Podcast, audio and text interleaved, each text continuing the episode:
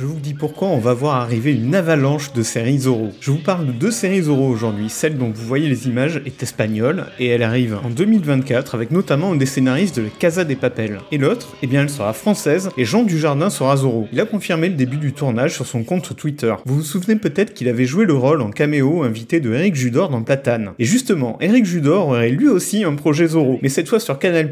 Mais, alors, pourquoi cette déferlante? En fait, c'est pour la même raison que l'on avait eu tous ces films Pinocchio en simultané, vous vous souvenez? Et aussi la raison pour laquelle il y a des films d'horreur Winnie l'ourson sans que Disney n'ait rien à voir là-dedans. Tout cela est lié à l'expiration du délai après lequel une œuvre tombe dans le domaine public. En effet, le premier personnage Zorro date de 1919. Et finalement, en 2018, un tribunal américain a jugé qu'il n'y avait plus lieu d'être pour le copyright de cette licence et que Don Diego et Zorro étaient pour de bon dans le domaine public et donc libres de droits d'adaptation pour tous. Ah, attendez, on me dit à l'oreille que Zemmour préparait une opérette Zorro pour la prochaine présidentielle?